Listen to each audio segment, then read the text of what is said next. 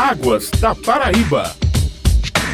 Os oceanos ocupam cerca de 70% da superfície terrestre e o comportamento de suas águas influencia nas condições climáticas do nosso planeta. Isso porque o oceano absorve muita energia solar, causando variações na temperatura de suas águas. Será se os diversos fenômenos climáticos estão associados a isso? Hoje, no Águas da Paraíba, um programa da ESA, Agência Executiva de Gestão das Águas do Estado da Paraíba, vamos conversar sobre essas influências no clima, no tempo e na temperatura no nosso estado com o meteorologista Danilo Cabral. Bom dia, Danilo, e seja bem-vindo novamente. Bom dia a você, Mangueira, e a todos os ouvintes da, da Rádio Tabajara. Né? É um prazer participar desse programa e esclarecer qualquer dúvida que a população venha ter.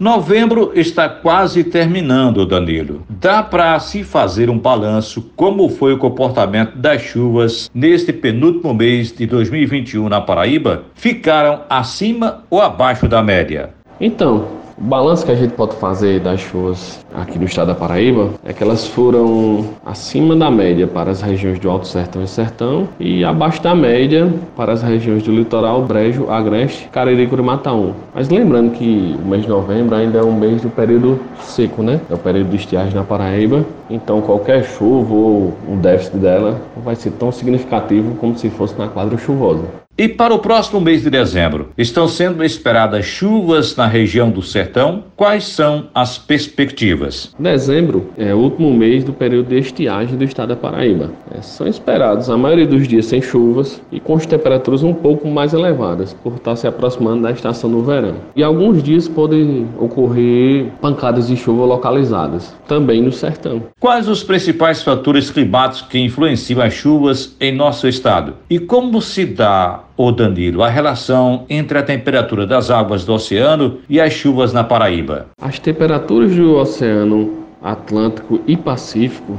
elas influenciam na regularidade de chuvas, principalmente da quadra chuvosa aqui do estado da Paraíba. A depender de como estejam as temperaturas, ela pode tanto ajudar como prejudicar a nossa quadra chuvosa, tanto para o setor leste como para o setor oeste. Quando as temperaturas da superfície do mar estão mais aquecidas no Pacífico Equatorial, a tendência é que nós teremos um déficit de chuvas. E elas estando mais resfriadas, essa tendência natural é que a gente tenha uma quadra chuvosa mais regular. Além das temperaturas do oceano, quais outros fenômenos climáticos que podem provocar mais ou menos chuvas na Paraíba? Além das temperaturas da superfície do mar, temos também sistemas meteorológicos que ajudam na manutenção de chuvas aqui no estado da Paraíba. Temos os sistemas atmosféricos em grande escala, como a zona de convergência intertropical, que é o principal sistema de, de chuvas aqui do nosso estado. Temos também os vórtices ciclônicos de ar superior, que ajudam também nessa manutenção das chuvas, que é um sistema transiente. E temos também os distúrbios ondulatórios de leste, né?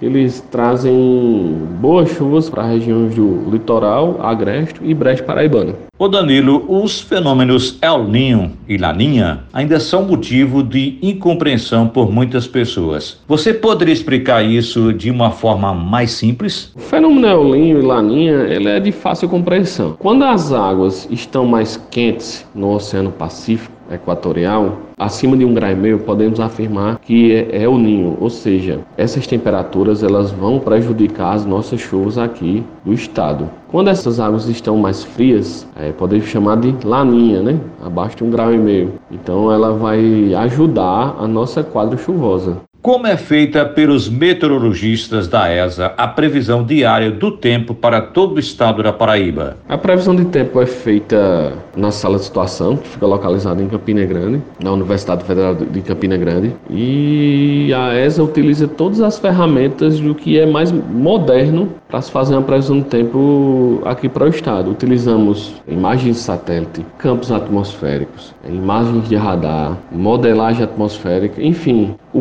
condensado de todas essas informações diariamente sai um boletim de previsão do tempo, onde esse boletim é divulgado para os tomadores de decisão e para a população em geral. Nós agradecemos a participação hoje no Águas da Paraíba do meteorologista da ESA, Danilo Cabral. Muito obrigado, Danilo, e até uma próxima oportunidade. Muito obrigado, Mangueira, pela oportunidade. E nós da ESA aqui estamos sempre à disposição para qualquer esclarecimento, qualquer dúvida. Nós agradecemos também a você, amigo ouvinte, e até a semana que vem com mais um Águas da Paraíba.